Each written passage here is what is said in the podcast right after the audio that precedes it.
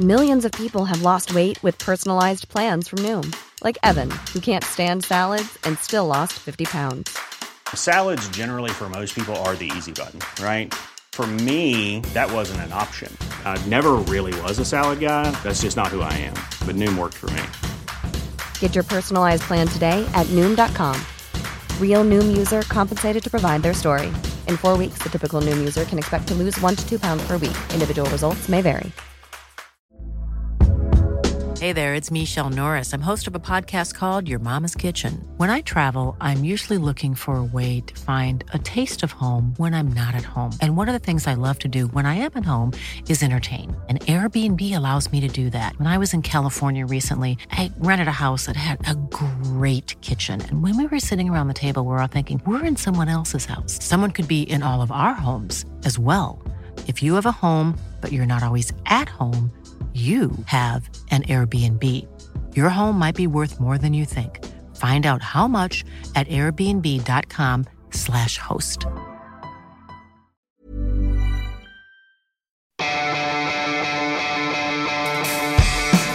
Universo Premier, tu programa de cabecera de la Premier League. Hoy, con Álvaro Romeo y Leo Bachanian. Hola, ¿qué tal? Bienvenidos a Universo Premier. Reciban un cordial saludo de Álvaro Romeo. Hoy tenemos un programa muy completo, ¿eh? Y os invito a que os quedéis en los próximos 45 minutos con nosotros, porque hablaremos del estreno del Tottenham Hotspur Stadium, que intuyo se va a llamar así por poco tiempo. Un campo que, eh, bueno, pues... Eh, estrenó Heung-Min con ese golito en la segunda parte que dio la victoria al Tottenham. Ganaron los Spurs por dos goles a cero. También hablaremos de que ha habido otro cambio de líder y que el Manchester City es eh, líder una vez más ha habido hasta 24 cambios en lo alto de la tabla esta temporada. Eso explica la igualdad que está habiendo entre el equipo de Jürgen Klopp y el conjunto de Pep Guardiola. También eh, versaré el programa sobre el cambio a peor que ha dado el Manchester United desde renovar a Ole Gunnar Solskjaer, aunque todavía es pronto para establecer grandes conclusiones. Eh, haremos una reflexión sobre cuánto se le ha indigestado la temporada y la primavera al Huddersfield y al Fulham, que ya están descendidos. Y terminaremos con una entrevista a Javi Gracia, que tiene al Watford octavo y a las puertas de una semifinal de FA Cup. Será aquí, en Universo Premier, en este programa que está a las puertas de las semis de la FA Cup y de la jornada 33 de Liga.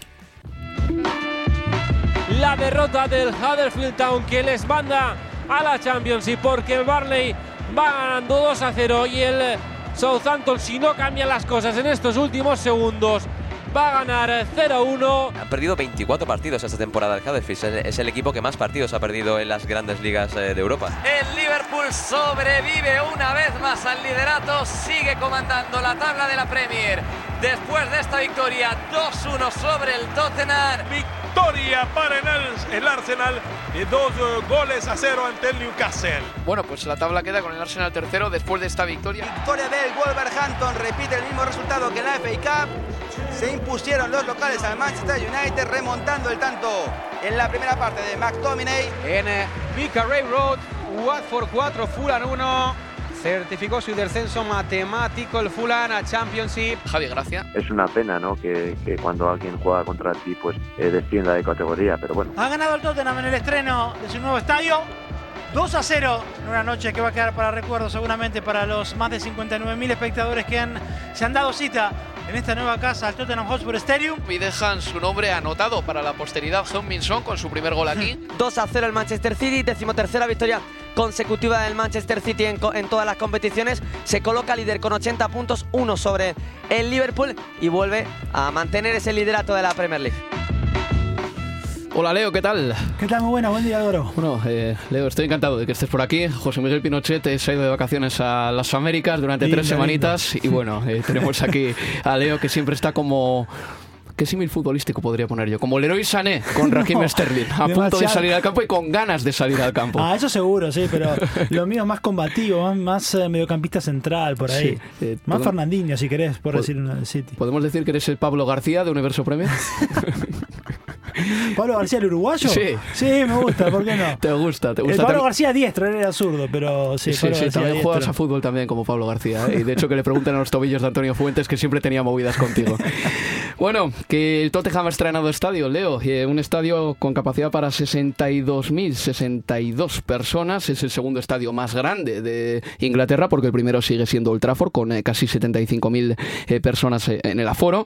Un campo que tenía que haberse estrenado en septiembre de 2018 y lo estrenó el Tottenham con una victoria por dos goles a cero frente al Crystal Palace. Era un rival que se presentaba a priori como asequible, teniendo en cuenta que el Tottenham le, le había ganado 1-0 sus últimos cinco partidos de Premier League y que el Crystal Palace no ganaba al domicilio al Tottenham desde 1997. El estreno fue perfecto en un campo que parece muy, muy, muy bonito y por supuesto es modernísimo. Dicen que es el mejor del mundo. Absolutamente, y por lo menos también por lo que se pudo ver y escuchar ayer, con una atmósfera muy, pero muy buena, y pensando también eso eh, en lo que se viene, sobre todo con el encuentro de Champions de la próxima semana, pero era, era imprescindible la victoria anoche para el Tottenham, no solo por esta cuestión de que era una noche de gala, una noche de estreno, la oportunidad de volver o de tener nueva casa al Tottenham Hotspur Stadium, sino también porque venía con esos con ese único punto, los últimos eh, 15 puntos eh, posibles, con eh, el Chelsea que tenía por delante en Stamford Bridge también un partido asequible ante el Brighton con un Arsenal que ya lo había superado en la tabla al conjunto de Mauricio Pochettino, por lo menos al momento de que arrancara el partido anoche ante Crystal Palace,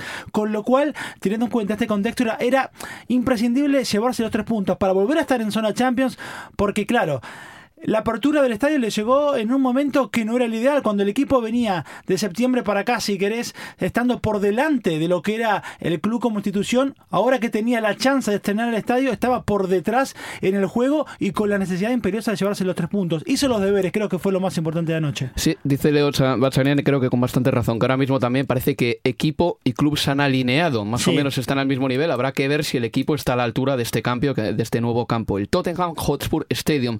Leo Bachanian y yo tuvimos el honor de narrar el partido desde el estudio eh, y nos lo pasamos genial porque el Tottenham, la verdad es que hizo una presión altísima, que no dejó respirar al Crystal Palace, pero quien estuvo en el campo y vivió de primera mano cómo es ese campo, el Tottenham Hotspur Stadium, es Jesús López, compañero de Estadio Premier y también de Onda Cero.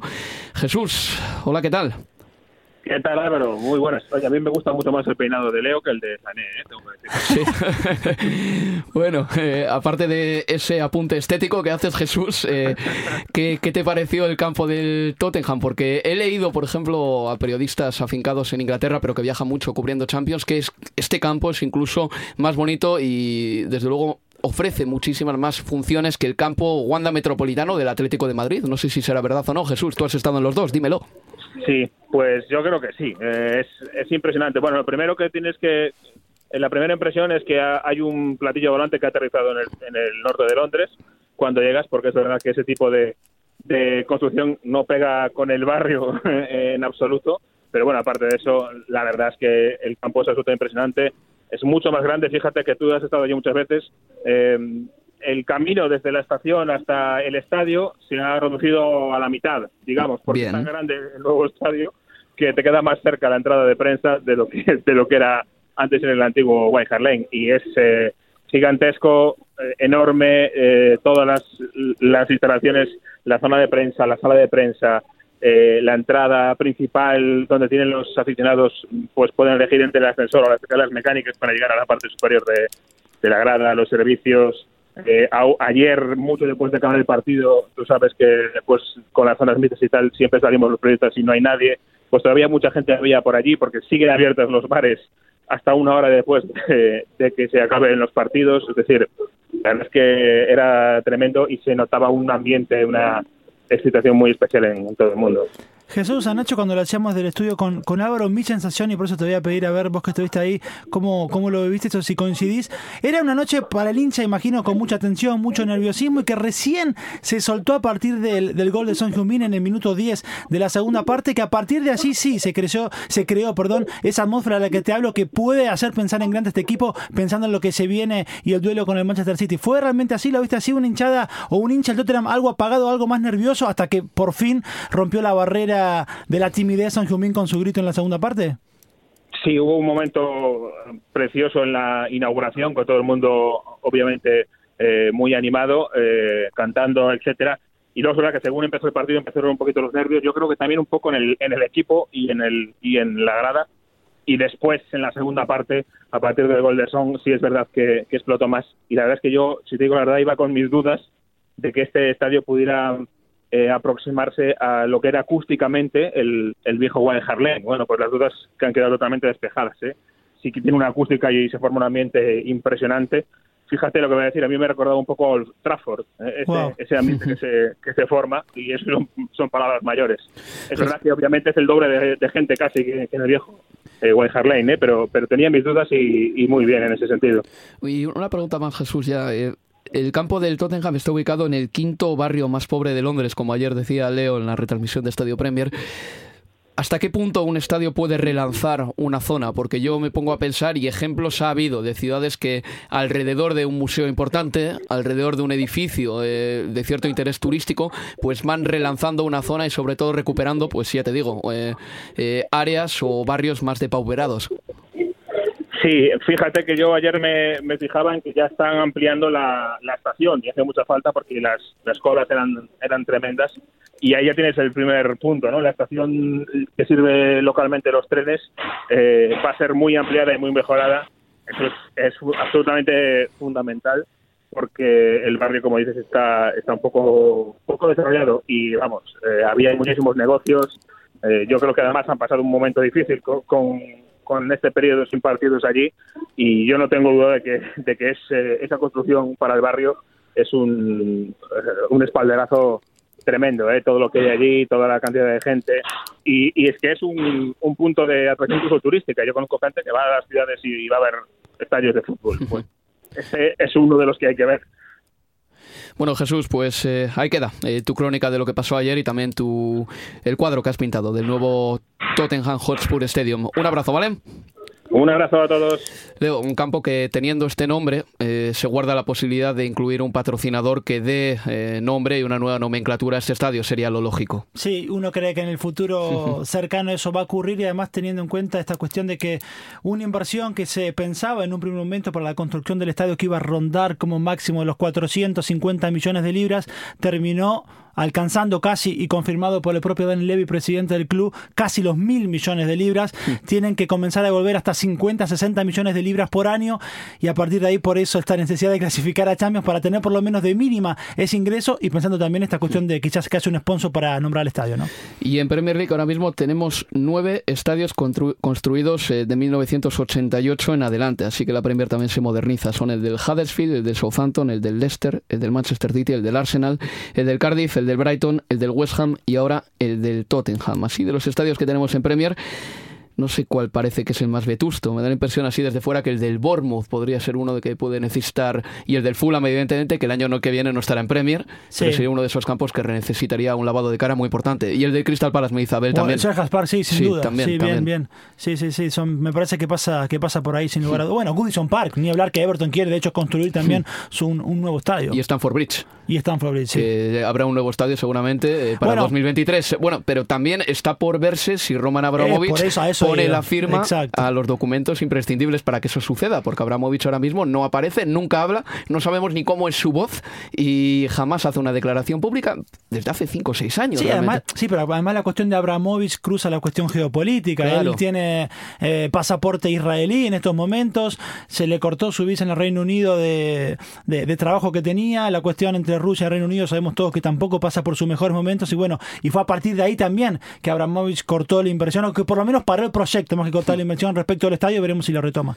Vamos con la clasificación de la Premier League, porque ahora mismo el líder es el Manchester City. He dicho yo en el inicio del programa que hemos cambiado de líder hasta en 24 ocasiones esta campaña. La pasada temporada solo tres veces. No significa que hubiese tres líderes distintos, sino que hubo tres cambios de líder, pero pudo ser tranquilamente entre dos equipos, entre City y United, por ejemplo.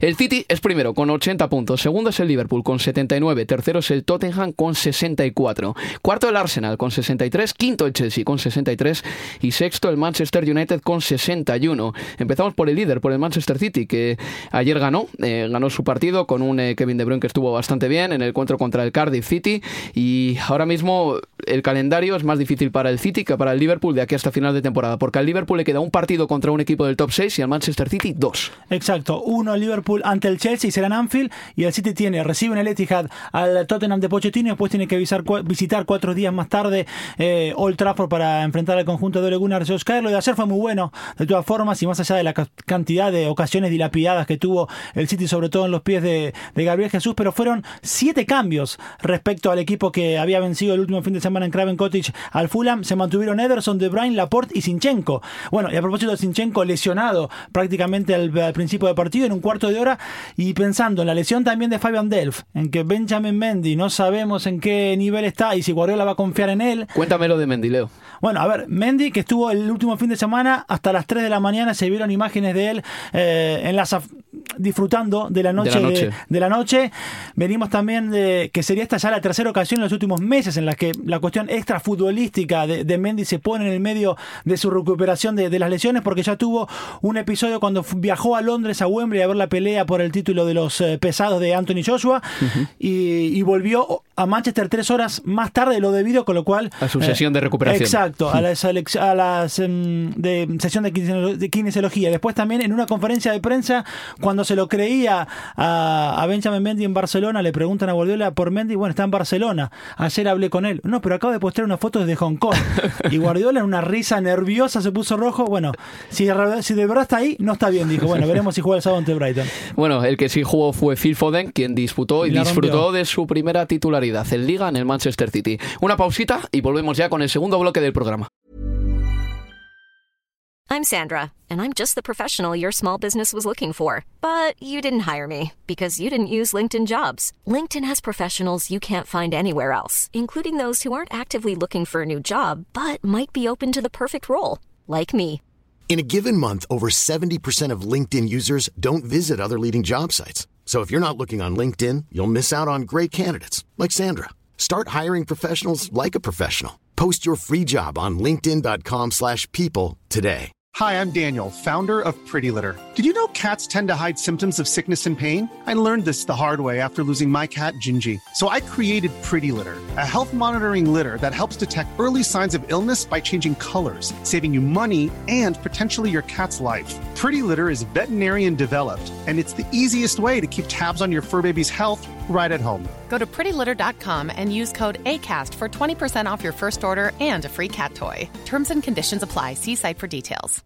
Mom deserves the best, and there's no better place to shop for Mother's Day than Whole Foods Market. They're your destination for unbeatable savings, from premium gifts to show-stopping flowers and irresistible desserts. Start by saving 33% with Prime on all body care and candles. Then get a 15-stem bunch of tulips for just $9.99 each with Prime. Round out Mom's menu with festive rosé, irresistible berry chantilly cake, and more special treats. Come celebrate Mother's Day at Whole Foods Market. Universo Premier, tu programa de cabecera de la Premier League.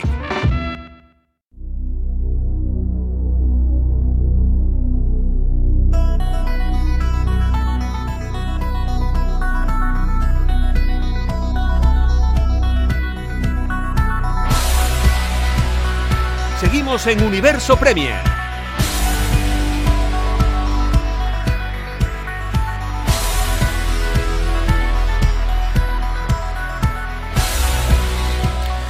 Continuamos en Universo Premier. Le decía yo a Leo Bachanian que había debutado Phil Foden, eh, no es que Leo lo negase ni mucho menos, eh, en la jornada del miércoles y también debutó como titular Canon Hudson Odoy en el Chelsea.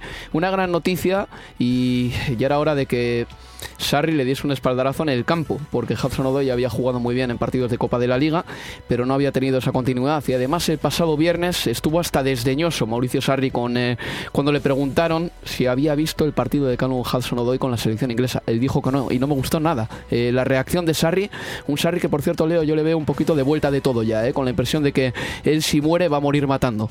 Sí, con unas declaraciones realmente desafortunadas. Ayer por lo menos después del partido y también se suma el gol de Lostupchik, segundo consecutivo, el quinto de la temporada para otro hombre del club, otro canterano, y dijo respecto de Hudson Odoi y de Loftus-Cheek que son el futuro de, del club y Phil Foden es sin duda el futuro del Manchester City y de lo que me quedo con Guardiola que fue muy elogioso con ese primer eh, con el debut en Premier desde el arranque para Phil Foden dijo ya está preparado la próxima temporada va a jugar mucho. Estoy bastante de acuerdo eh, con Guardiola. Phil Foden ha hecho unos partidos en FA Cup sensacionales este año. Les hablaba Leo Chanian, quien eh, tiene ahora la voz cantante, es Álvaro Romeo aquí en Universo Premier y seguimos. Eh, el Arsenal le ganó 2-0 al Newcastle United, se colocó el lunes tercero a la espera de lo que hiciese el Tottenham en el estreno de su campo, pero el Arsenal está cuarto ahora mismo con un puntito menos que el Tottenham y también un partido menos, es decir, que la tercera plaza realmente le puede pertenecer. Al final del encuentro, una Emery, al final del encuentro contra el Newcastle, que ganó el Arsenal por 2-0, decía esto. Sabemos que de aquí a fin de temporada, tanto el Tottenham como el Manchester United y el, y el Chelsea van a ganar muchos partidos. Van a ganar muchos partidos y nos van a exigir mucho a nosotros también. Y nosotros tenemos de siete partidos cinco fuera de casa y es nuestro reto. Nuestro reto va a ser el siguiente partido contra el Everton, fuera de casa, donde ahí, ahí somos capaces de, de también tener eh, o ganar esa credibilidad de, en cuanto a consistencia y a partir de ahí ser capaces de imponernos en un partido donde, donde va a ser muy difícil y donde, donde fuera de casa pues también tenemos ahora el nuevo reto. Y una cosa de la que hablaba una Emery también, por cierto, esas declaraciones son para DirecTV, ¿eh? así que gracias eh, por ese extracto. Y decía una Emery también que él quiere continuidad, sobre todo él hablaba de un proyecto de continuidad. Eh, Unai Emery siempre ha tenido un discurso ambicioso con el Arsenal y mira que era fácil, Leo, caer un poquito en el pesimismo teniendo en cuenta que el Arsenal tiene una plantilla bastante peor que en otras ocasiones y que no ha invertido demasiado dinero, pero Unai Emery es un optimista nato. Sí, y además teniendo en cuenta que futbolistas importantes de esa misma plantilla como Aaron Ramsey, hace rato que ya habían comunicado que se iban, que Mesut Özil estuvo prácticamente no fue tenido en cuenta durante casi seis meses por el entrenador y por eso creo que, que el triunfo del otro día, la muy buena actuación de Ramsey que marcó dos goles, uno en un lado, el otro sí fue válido, Özil que mejoró mucho a partir del ingreso de Aubameyang uh en la segunda parte, quedando claro que él con dos hombres por delante, con más opciones de pase se siente también mucho más cómodo, pero digo, habla muy bien de Meri, por lo menos mi sensación fue esa de que dos futbolistas, como uno que ya se va, que Ramsey, que juega su último puñado de partidos, y Cosil, que había estado más en el ostracismo que en el terreno de juego, le hayan respondido, le vengan respondiendo tan bien los últimos dos partidos, que estén jugando con convicción, tanto Ramsey como Onsil, hablan muy bien de Emery. Creo que así hay sentido de grupo y de equipo que ha sabido instalar, y eso es, me parece, mérito de él. Sí, y ha hecho una serie de, campo, de cambios también que no pueden pasar desapercibidos. Ha quitado ya a Peter Check de manera definitiva para poner a Leno, es el sí. portero del Arsenal para las próximas temporadas. Ha encontrado eh, una tripleta de centrales con eh, Monreal, Mustafi y Sócrates, que no ha podido contar con ellos durante toda la temporada. Imagino que el Arsenal tendría más puntos de haber tenido a su defensa titular todo el año. Se le ha lesionado Bellerín, sí. Steiner tampoco está y ha encontrado en Maitland Nice un repuesto más o menos de garantías. Tampoco lo ha tenido fácil Unai Emery y ahora mismo tiene al Arsenal con 63 puntos como el equipo más mejorado de la Premier League respecto a años anteriores. Eso por arriba. Y por abajo hay que hablar de dos equipos que ya han descendido. Estamos hablando del Huddersfield Town, que vivió el descenso más tempranero en Premier League desde 1995, que fue el Derby y el Fulham, que también ya está en segunda división. Vamos a hacer nuestro pequeño tributo. Primero al Fulham de eh, Scott Parker, que perdió la categoría este mismo martes tras caer contra el Watford. Fulham recién ascendido, un equipo que estaba en el Championship hace apenas dos meses, se ha gastado 27 kilos en serie. 20 en retener a Mitrovic, que le ha pagado al Newcastle. Otros 20 en Alfie Mawson, que lo cerraron hace pocos días. Le marchan del Niza 4. Fabri, el portero del Besiktas 5. Y luego la cesión de Schürrle. Ahí te salen ya pues casi 80 millones de libras. Bueno, yo Cannabis, habéis hecho algunos fichajes eh, con buena pinta, ¿no? De, de, buen nombre, pero parece que la defensa es ahora mismo la parte de la línea que más te, te preocupa. Pues sí. Y el Fulham que se va acercando cada vez más al descenso y que ha recibido 12 goles en los últimos tres partidos. Sin solidez y en estar uh, fuerte y, y, potente y, y sólido en, uh, en, defensa vamos a pasar uh, muchos problemas. El Fulham que ha caído a puestos de descenso. Fulham bueno lleva 28 goles en contra, sigue en el puesto 18. Jokanovic con rostro hundido y quién sabe si sobrevivirá el técnico del Fulham. Eso avisa Jokanovic, es cesado como técnico del Fulham. Eh, eh, el Fulham es colista con 5 puntos, ha encajado 30 31 goles en 12 partidos y el entrenador será Claudio Ranieri. Por la puerta grande, 3 a 2 al Southampton, otro equipo que estaba en apuros y Ranieri contento, pero que quiere más, lo deja claro. We have to improve everything. Uh, I want more, I want more always. La sensación que tengo escuchando a Claudio Ranieri es que no está muy contento ahora mismo con sus jugadores, no sé si por una cuestión de compromiso. Hoy ha dicho que el equipo necesita fichajes para sobrevivir, porque si no se marchan a segunda. Ha dicho que necesitan un líder, que necesitan experiencia en el equipo, porque ahora mismo no la hay. Ha sido victoria del Southampton del local 2 a 0 sobre el Fulham. Preocupación extrema en el equipo de Londres que se queda a 10 puntos de la salvación. Claudio Ranieri is the big story, the big talking point at this moment in time. Darren breaking news this evening, he's left Fulham. 10 puntos y con cuatro partidos complicados por delante que son Leicester, Liverpool, Manchester City y Watford para este interinato de Scott Parker que por lo menos hoy ha mostrado espíritu de lucha. Watford 4, Fulham 1. certificó su descenso matemático el Fulham a Championship. Scott Parker, el hombre que ha dejado con eh, su cara sentimiento, la sensación de todo el seno del Fulham ahora mismo. Jugadores eh, tendidos en el terreno de juego, de rodillas. Tres entrenadores esta temporada y una plantilla que no tenía ningún sentido, Leo, totalmente descompensada, con muchos delanteros, eh, defensas de muy poco nivel, nada contrastados en Premier League, y un Fulham que se va a segunda división después de hacer una inversión el pasado periodo estival de 100 millones de libras. Sí, absolutamente, se hizo todo mal desde el principio, para mí es la imagen de, de la arrogancia de, del dinero, ¿no? del nuevo rico que, que, creyó que llegaba a comerse el barrio crudo y finalmente menos de 12 meses después está volviendo al, al Championship, y creo que el veredicto final de esta temporada no va a encontrar otro culpable que el dueño, Zahid Khan y su hijo Tony, que además se terminaron poniendo a la gente en contra, no solo con, uh, la, con la temporada absolutamente sin, sin ningún tipo de proyecto, sino también hasta subiendo los precios de los abonos, por eso también muchas banderas en contra de los dueños de, del, del Fulham. Sí, los eh, tickets de día han subido de media 20 libras sí. para esta temporada, así muy mal, porque lo único que haces es traerte al campo turistas, pero a la gente local la dejas fuera. En fin, eso ha sido el Fulham. Bajó tres días antes el Huddersfield Town.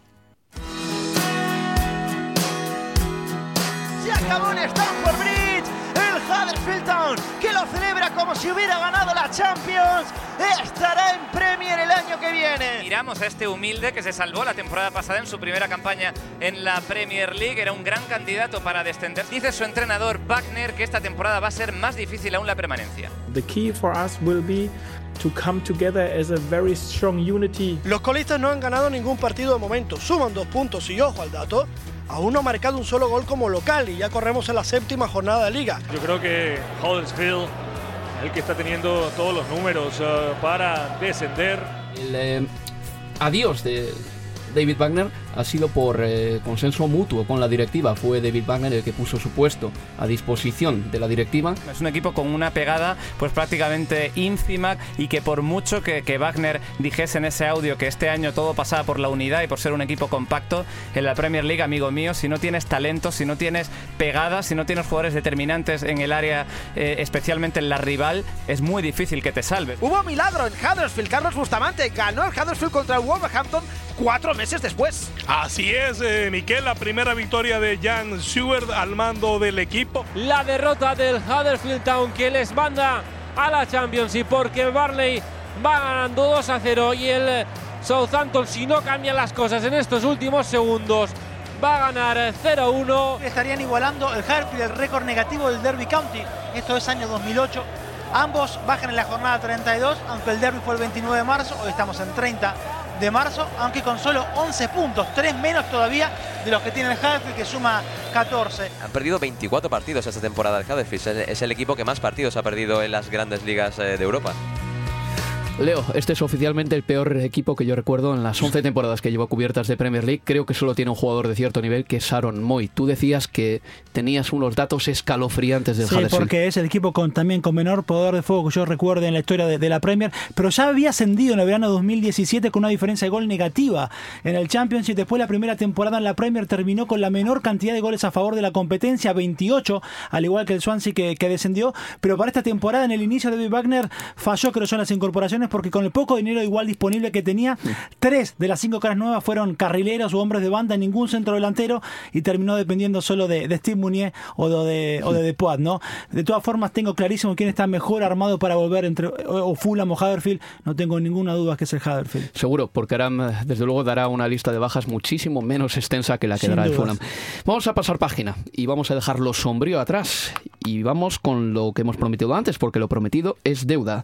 Vamos a viajar a Watford porque Javi Gracia tiene al equipo octavo y aún con la posibilidad de ganar un título esta temporada. Todo el club está muy contento, los aficionados también y, y nosotros lógicamente pues también, ¿no? De, de ver un poco el, la alegría eh, en, en, el club, que se respira en el club y, y bueno, los resultados pues sí es cierto que, que en Liga estamos estamos bien, hemos conseguido los 46 puntos a falta de seis jornadas, que es una cifra que eh, nunca se había conseguido en el club en, en Premier League y, y, bueno, pues es algo como para estar muy satisfechos, ¿no? El equipo, desde luego, como dices, esto no ha acabado, quiere seguir mejorando registros, quiere aspirar a, a ver si pudiéramos conseguir esa séptima plaza, pero bueno, el estar eh, donde estamos ya es un sinónimo de éxito de, la temporada y, y, y también tenemos esa ilusión de la, de la Copa, de la FA Cup, que, que bueno, tenemos una semifinal en Wembley con un día muy especial el domingo y que va a ser un partido donde nuestra afición pues pues va a disfrutar, ¿no? Ver el campo dividido en dos con, con la mitad lleno de tus aficionados y, y disfrutar de un día así, yo creo que es algo histórico también. Javi, has eh, hecho mención a los 46 puntos. Bueno, el año pasado creo que Sí. terminasteis con 41. Eh, el Sí. mejor- la mejora es evidente porque todavía quedan eh, una serie de jornadas. eh, creo que en vuestro caso serían eh, seis, si no recuerdo mal, para terminar Sí. la liga. Y bueno, mira, en la liga española estaríais, eh, evidentemente, con eh, las diferencias que hay entre una liga y otra, pero con estos 46 puntos estaríais peleando por entrar en Champions. En Premier League eso parece muy complicado por el, eh, la velocidad de crucero que están metiendo los equipos de arriba, pero en la liga estaríais a la altura del Sí. Getafe o del Alavés, por ejemplo, para que nos hagamos una idea de la magnitud Sí. de esto del Watford. Bueno, para nosotros, desde luego, un equipo como esto, pues que, que ha sido ascensor, estar eh, en ocasiones en Championship y que llevamos ya pues el cuarto año establecidos en el club, primera división, pues bueno, pues eh, es lo que nos hace en estos momentos darle el valor que tiene a, a lo que estamos haciendo, ¿no? Eh, sabemos de las dificultades, no podemos competir con, con otros equipos, con esos eh, seis grandes, ¿no? Los Big Six que, esos tienen, pues eso, eh, una marcha diferente, consiguen unas puntuaciones eh, pues mm, brutales y, a nosotros, pues bueno, en estos momentos el tener la posibilidad de, de aspirar a estar en la séptima a falta de seis jornadas con cuatro partidos en casa, pues bueno, nos hace ver el futuro con optimismo y disfrutar también del presente, que creo que es importante. Y este fin de semana llegan la semifinal de la FA Cup. Jugáis contra el Wolverhampton Wanderers, un partido que mide a dos equipos que son séptimo y octavo en la Premier League, es decir, se presupone cierta igualdad. Y yo miro, la- yo miro las alineaciones de Javi Gracia y veo que el centro del campo está ciertamente perfilado ya con eh, un centro del campo que ha, repe- ha repetido alineación, con Capué, Ducuré, Hughes y Pereira. Arriba, eh, Dini, Gray o Deulofeu creo que se van a disputar eh, dos de las tres plazas de, los delanteros. Y en defensa sí que noto más cambios, más dudas. No sé si es también porque has tenido algún tipo de, bueno, jugadores con molestias, pero en defensa sí que se me hace un poco más Sí. difícil entender o prever qué defensa vas a poner ahí en, eh, en Wembley.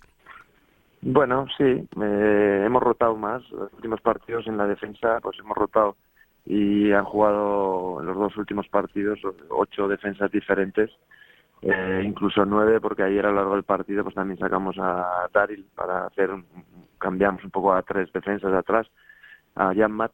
Bueno, sí, hemos utilizado bastantes jugadores en los últimos en defensa. En portería también hemos rotado la portería en, en la FA Cup con Aurelio Gómez hasta ahora y son decisiones que hay que tomar eh, en estos próximos días, ver cómo están los jugadores, ver si mantenemos eh, o cambiamos algo y, y en esas posiciones que dices, en el medio campo es cierto que es donde más continuidad hemos tenido con esos jugadores. Arriba eh, han participado los tres últimamente más, Isaac Success también, aunque ha tenido alguna molestia, a si también podría llegar para el partido. Y bueno, son todos jugadores que, que la verdad en estos momentos mm, me preocupa poco el decir que a ver con cuál de ellos vamos a contar porque sé que con todos pues vamos a tener un buen rendimiento porque lo han mostrado eh, a lo largo del año y siempre que he contado con ellos pues han demostrado su nivel. O sea que estoy tranquilo en ese sentido y trataremos de elegir lo mejor para el siguiente partido. ¿Y va a jugar Aurelio Gómez? pues veremos. Eh, es otra de las decisiones que hay que tomar. Aquí también me preguntan por ello pero como a mí habitualmente los rivales tampoco me dicen la- las- los jugadores que van a jugar, pues yo también trato de, de esperar hasta última hora. De acuerdo, de acuerdo, me parece justo. y luego eh, Deulofeu, que en el partido contra, contra el Fulham eh, salió del campo en el descanso. Sí. eh, ¿Fue decisión táctica o un tema físico? Bueno, eh, la verdad es que hubo ahí un- tanto él como Roberto son jugadores que han jugado mucho.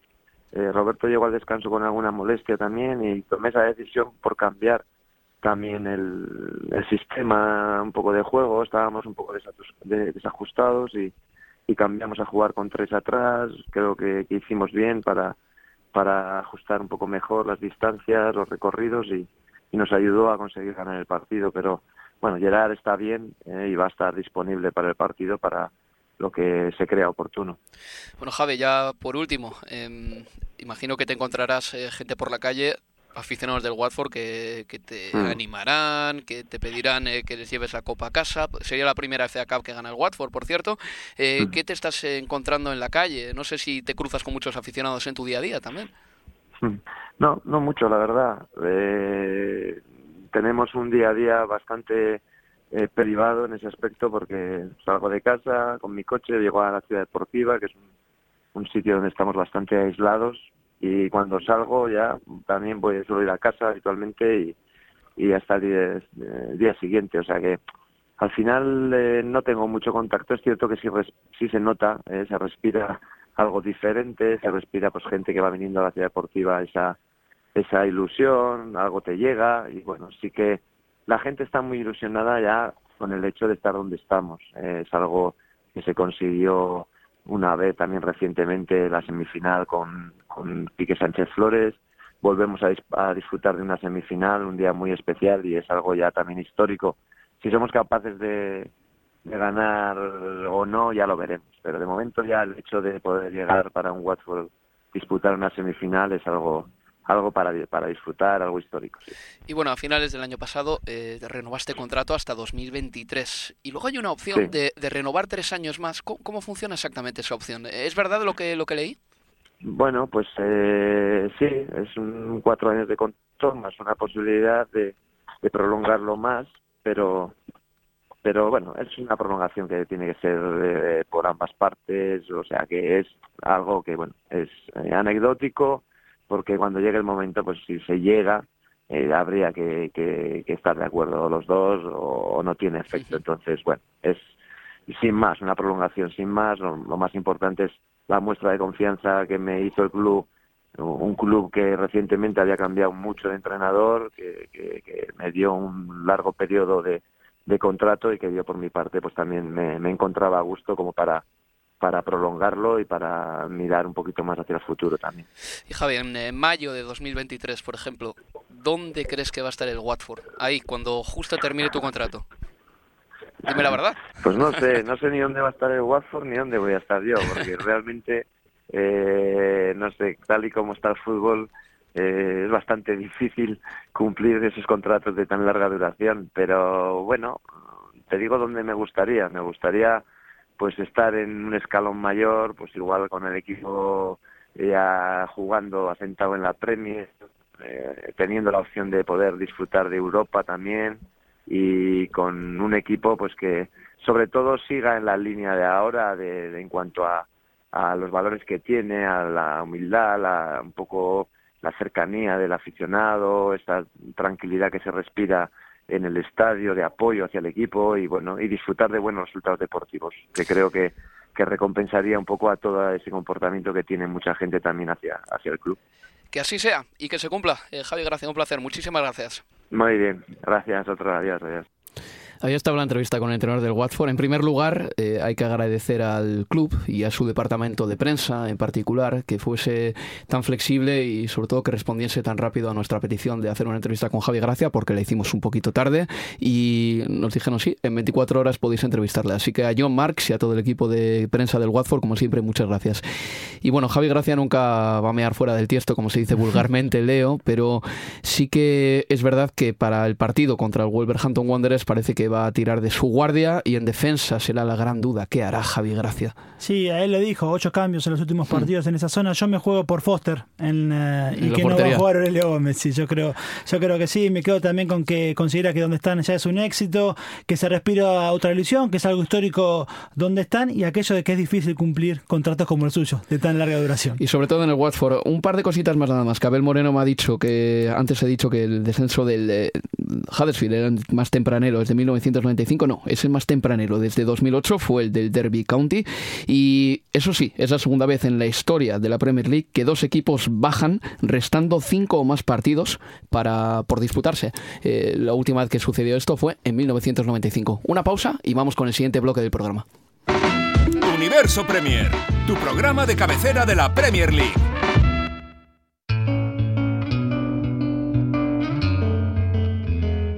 Seguimos en Universo Premier.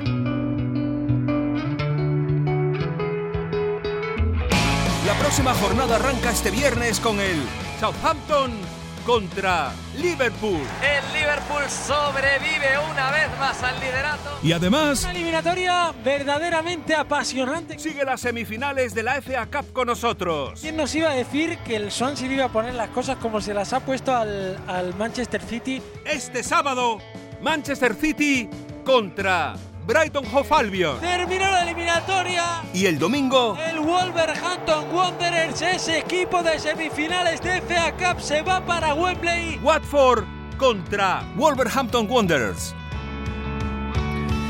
¿Sabías, Leo, que nunca se ha dado en Inglaterra un equipo que gane el triplete doméstico, es decir, la FA Cup, la Copa de la Liga y la Premier League? El que más cerca estuvo fue el Manchester United de Cristiano Ronaldo. En la 2008-2009 ganó la Copa de la Liga, ganó la Premier y llegó hasta semifinales de la FA Cup. El Manchester City busca un hito que nadie ha conseguido.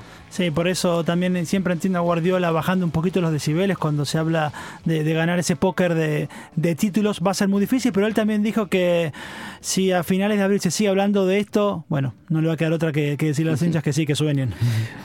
No creo que te suene el término Mickey Mouse Treble. El, no, no, el para trébol, nada. El trébol Mickey Mouse.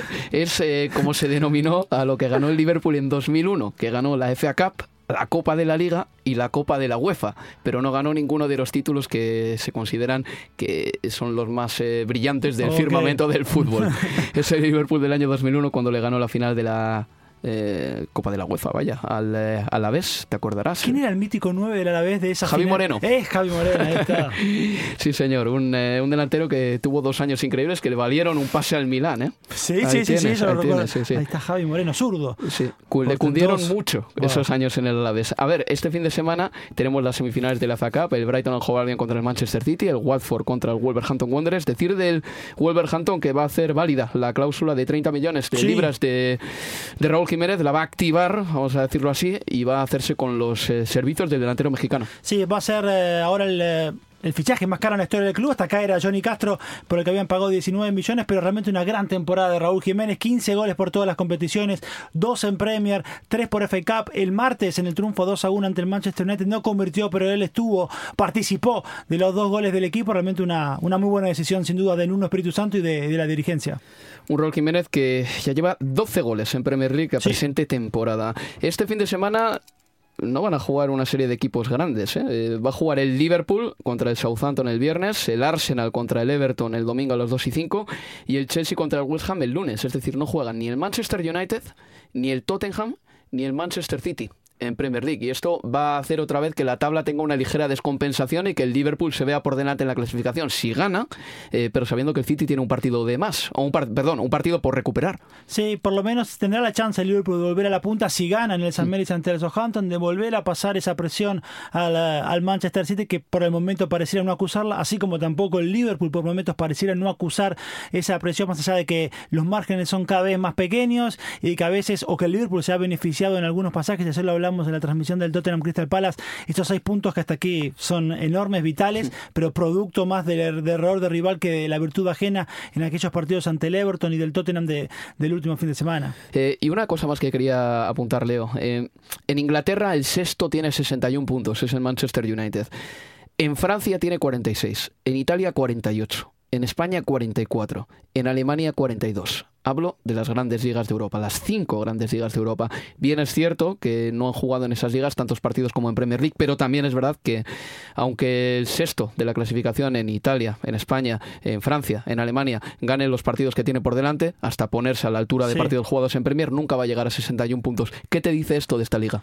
En principio que, claro, que haya seis equipos que, o que el sexto pudiera estar puntuando en alguna de estas competiciones que marcás y si no puntuando, eh, bien peleando en la punta, lo que dice es que, claro, hay mucho más poderío económico y que son más equipos los que pueden luchar por el título en Inglaterra de lo que podrían hacerlo en España o en alguna otra liga.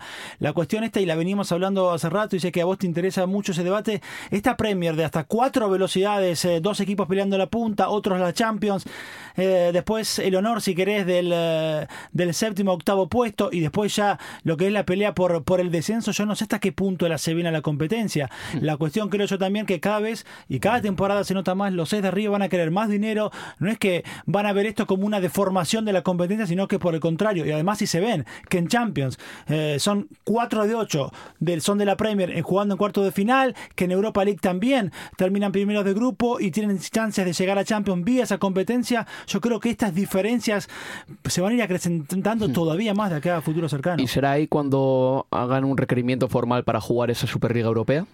Porque puede ser, imagínate si que tienen los seis equipos muchísimo nivel, pero solo cuatro pueden entrar en Liga de Campeones. Si empiezan a percibirlo como una injusticia, yo quiero pensar que no, pero es una posibilidad. Podría ser, a mí quiero creer que no, pero la verdad que todo indica que vamos hacia ese camino, digamos, para quizás para se habla 2021, 2022, no sé realmente la fecha, nadie la sabe, imagino, pero que vamos hacia así en algún punto creo que sí. Hemos hecho la previa de muchos de los partidos que se vienen este fin de semana, eh, les hemos dicho también que el Liverpool, el Arsenal y el Chelsea jugarán partidos de liga, el Manchester City tendrá una semifinal de FA Cup, descansarán el Manchester United y también el Tottenham, el resto de la jornada llega así. No te pierdas el carrusel con estos tres partidos en juego.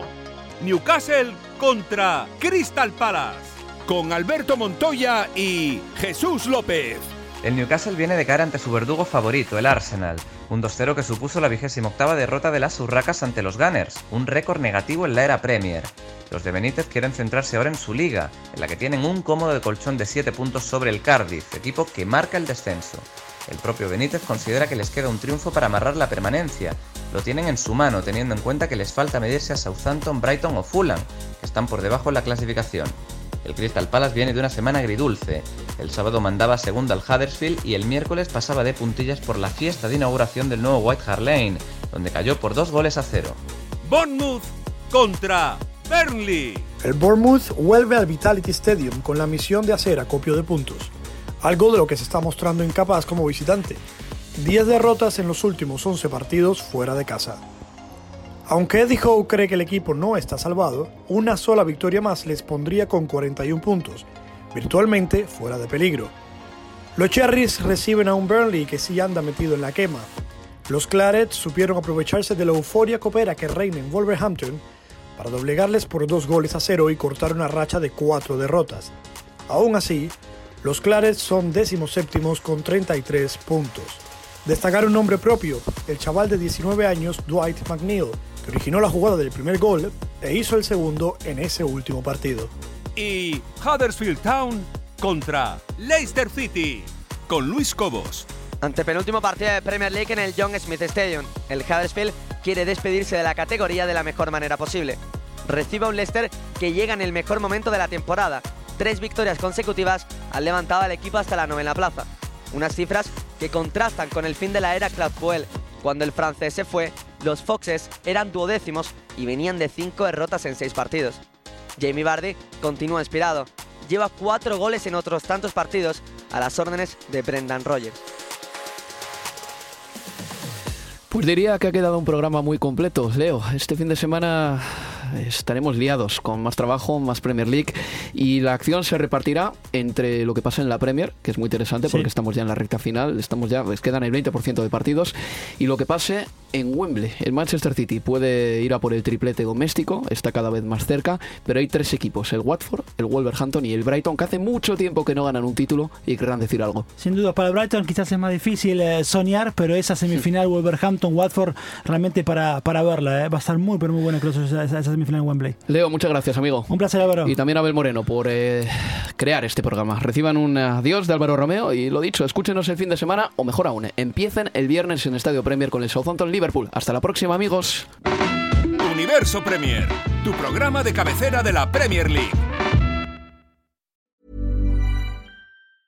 Mom deserves the best, and there's no better place to shop for Mother's Day than Whole Foods Market. They're your destination for unbeatable savings, from premium gifts to show-stopping flowers and irresistible desserts. Start by saving 33% with Prime on all body care and candles. Then get a 15-stem bunch of tulips for just $9.99 each with Prime. Round out Mom's menu with festive rosé, irresistible berry chantilly cake, and more special treats. Come celebrate Mother's Day at Whole Foods Market. Mom deserves the best, and there's no better place to shop for Mother's Day than Whole Foods Market. They're your destination for unbeatable savings, from premium gifts to show-stopping flowers and irresistible desserts. Start by saving 33% with Prime on all body care and candles. Then get a 15-stem bunch of tulips for just $9.99 each with Prime. Round out Mom's menu with festive rosé, irresistible berry chantilly cake, and more special treats. Come celebrate Mother's Day at Whole Foods Market.